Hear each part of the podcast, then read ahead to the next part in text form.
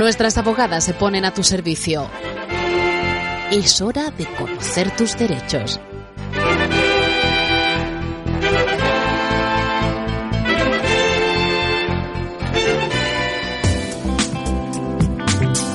Elena Romero, nuestra abogada aquí en una nueva edición de nuestra sección de Derecho. Bienvenida, Elena. Hola, buenas tardes. Como siempre, me alegro de tenerte aquí, me alegro de que conozcamos algún nuevo tema. Y hoy vamos a tratar eh, un tema laboral como es el de los permisos retribuidos. Hay, igual que hace no mucho tiempo conocíamos derechos que tienen los trabajadores, hoy vamos a conocer una serie de permisos que están pagados, que existen y a veces el trabajador trabajadora los desconoce totalmente, pues ¿verdad, Elena? Pues sí, hay que, que, recordar de vez en cuando cosas que, que son muy, muy importantes. Efectivamente, hablábamos hace unas semanas de los derechos que se suelen desconocer más los trabajadores y que por eso suelen hacer menos uso de ellos. Y hoy vamos a hablar pues de los permisos retribuidos. En primer lugar vamos a hablar de las nociones básicas eh, de lo que son los permisos retribuidos. Son días en los cuales el trabajador pues se puede ausentar de su puesto de trabajo siempre que tenga una causa justificada. Bien.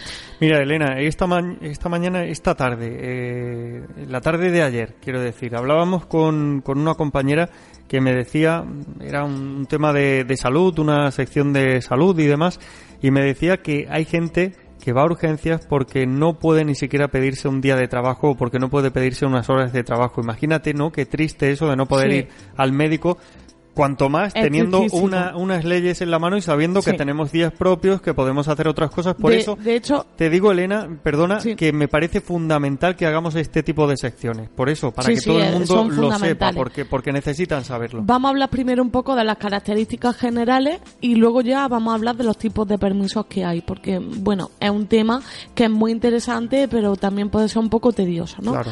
Eh, las características generales que el empleado eh, va a seguir percibiendo su salario como si hubiese ido a trabajar, ¿vale? Es decir, la nómina no va a sufrir ningún descuento, ni se le van a quitar días de vacaciones, ni absolutamente nada. A eso quería llegar también, Elena, porque hay gente que confunde. Me tomo un día porque estoy malo, me tomo y me lo desquitan de, de las vacaciones. Eso no, puede ser. No. Son dos cosas diferentes. Estamos hablando, como la misma palabra indica, de permisos retribuidos. No tienen nada que ver con las vacaciones.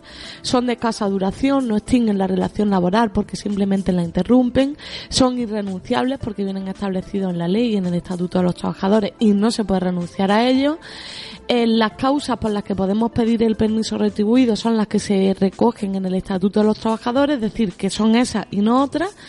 Y luego es un derecho mínimo individual que puede ser mejorado o bien por el convenio colectivo o bien por el contrato de trabajo. No es la primera vez que aquí en la radio hablamos eh, de otros programas que eh, partimos de lo que dice el Estatuto de los Trabajadores sin perjuicio de que o bien el contrato o el convenio colectivo mejore.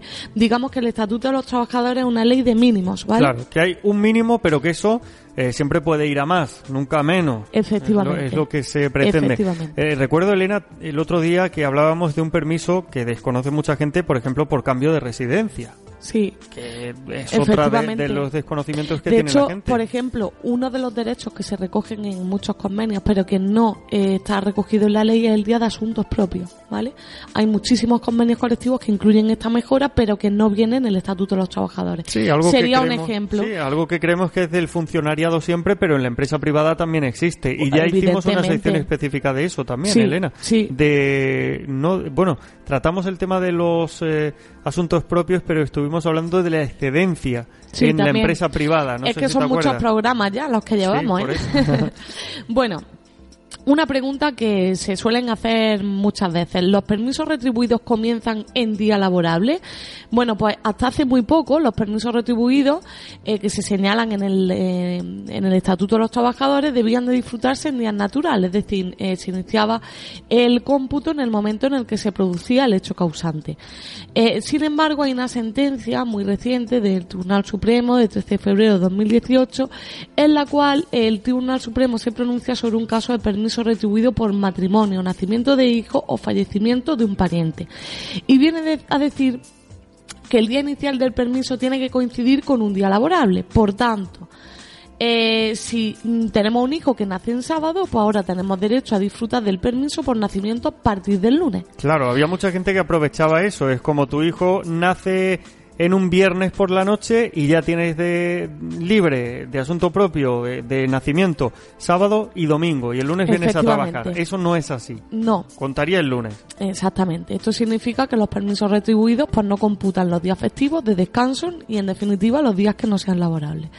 Entonces, ¿qué ocurre? ¿Esto se puede aplicar a todos los casos? Pues lamentablemente no, sencillamente porque esta sentencia no constituye todavía jurisprudencia ni unifica doctrina, lo que significa que hay que estudiar caso por caso para ver si es aplicable, ¿vale?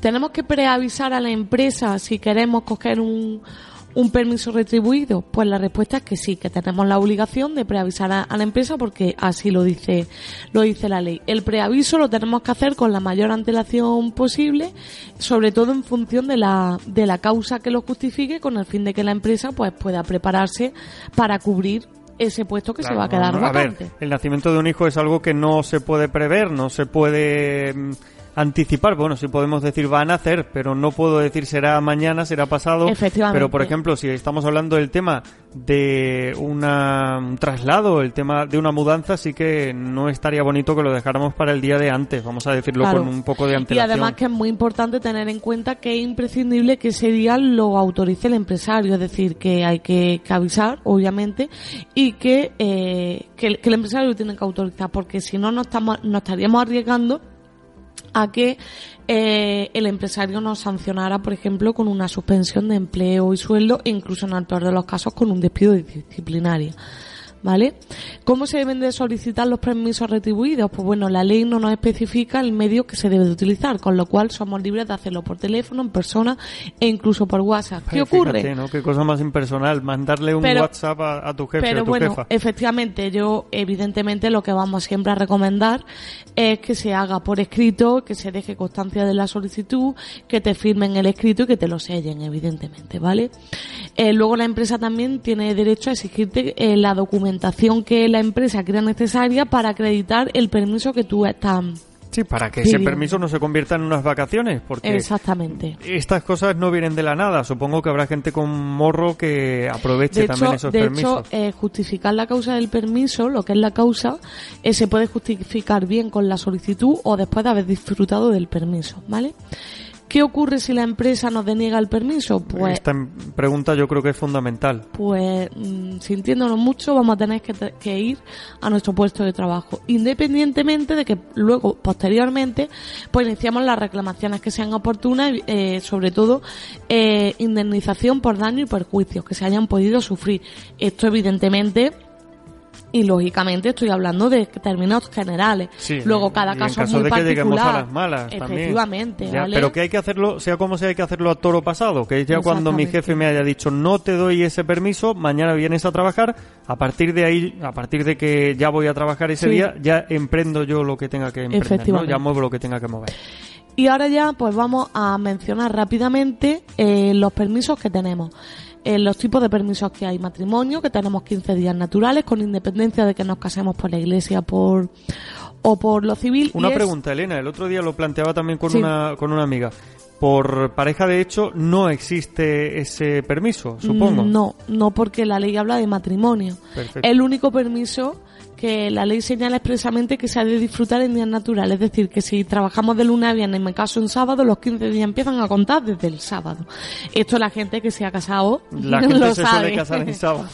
o sea que el embarazo, pues todas las veces que tengamos que acudir a exámenes prenatales y técnicas de preparación al parto y la duración de esta licencia será la indispensable para llevar a cabo esta actividad. El nacimiento de un hijo, paternidad, maternidad, tenemos dos días.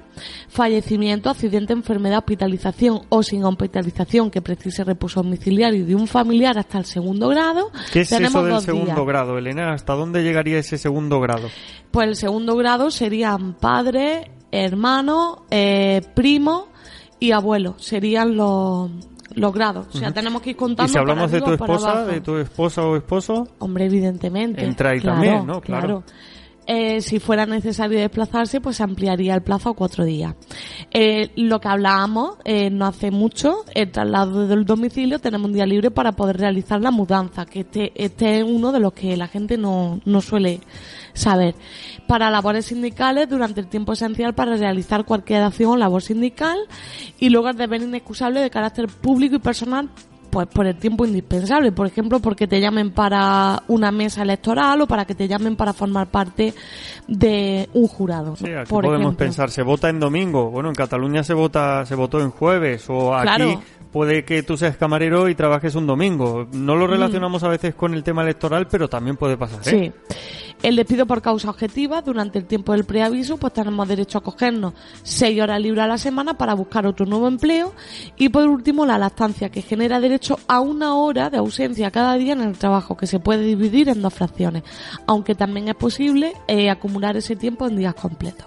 Todo esto es lo que dice la ley, sin perjuicio, como decimos siempre, de que el, o bien el contrato o el convenio eh, mejore esto y siempre teniendo en cuenta que todos estos permisos hay que justificarlos y que el empresario los tiene que autorizar, ¿vale? Muy importante. Muy importante, desde luego, es también tener presente el convenio de nuestra empresa y tener en cuenta que cada colectivo, cada sector, pues es muy diferente también. No es lo mismo alguien que trabaje para una administración pública que alguien que trabaje en una empresa privada, en una pyme, en una empresa gigante todo eso condiciona mucho a la hora también de solicitar un permiso, ¿verdad? No es lo mismo que trabajemos mano a mano con nuestro jefe y tengamos que ausentarnos varios días o, un día para una mudanza a que trabajemos en una gran empresa donde a lo mejor no se nota muchísimo nuestra ausencia. Bueno, pero al fin y al cabo todos tenemos los mismos derechos. Efectivamente, no, no justifica nada, pero que mm, lo decía también por el tema de que quizás nos dé un poco de más vergüenza acercarnos o pedirlo, solicitarlo, eso es otro asunto. Eso ya es otro asunto, efectivamente, pero que sí que suele pasar, que, que hay mucha gente que no hace uso de sus derechos por temor a que lo despidan, por temor a que la relación laboral se enrarezca, en fin. Cada uno tiene su una cosa es el miedo y otra la fatiga, como se dice aquí. Es que me da fatiga decir tal cosa, ¿no? Bueno, no. Pero también hay de todo, ¿eh? Porque hay gente que no le da ninguna fatiga, ¿eh? Sí, hay algunos que se pasan, como siempre, como en todo, algunos no llegan y otros se pasan Pero bueno, eh, que la gente se trata de que más o menos conozcan los derechos que tienen y que cada uno haga uso de ellos como mejor quiera y vea. Desde luego hay que hacer caso a lo que dice Elena, hay que tener muy presente también que esos derechos son nuestros y que tampoco es eh, todo para el jefe, siempre a favor del jefe. Ya, ya está bien también que salgan siempre ganando los jefes en según qué asuntos, ¿verdad? Efectivamente. Eh, no estamos pidiendo nada descabellado con lo que, con lo que hemos escuchado en la sección de hoy. Recordamos que hay un correo electrónico info arroba radioalcalá.es. Ahí podéis mandar dudas, sugerencias, lo que queráis que tratemos en próximas semanas aquí con nuestra abogada Elena Romero. Y si tienen cualquier otro asunto, Elena, ¿por dónde pueden pasar? Pues ya sabéis que me encuentro en la calle Bolivia, número 12 bajo de Alcalá Real, en Priego de Córdoba, en la calle Ramón y Cajal, número 55, en el 650-068699 y en hispalauabogados.com. Muy bien, y el martes que viene, de nuevo te espero por aquí, Elena. Muy bien. Gracias. A vosotros.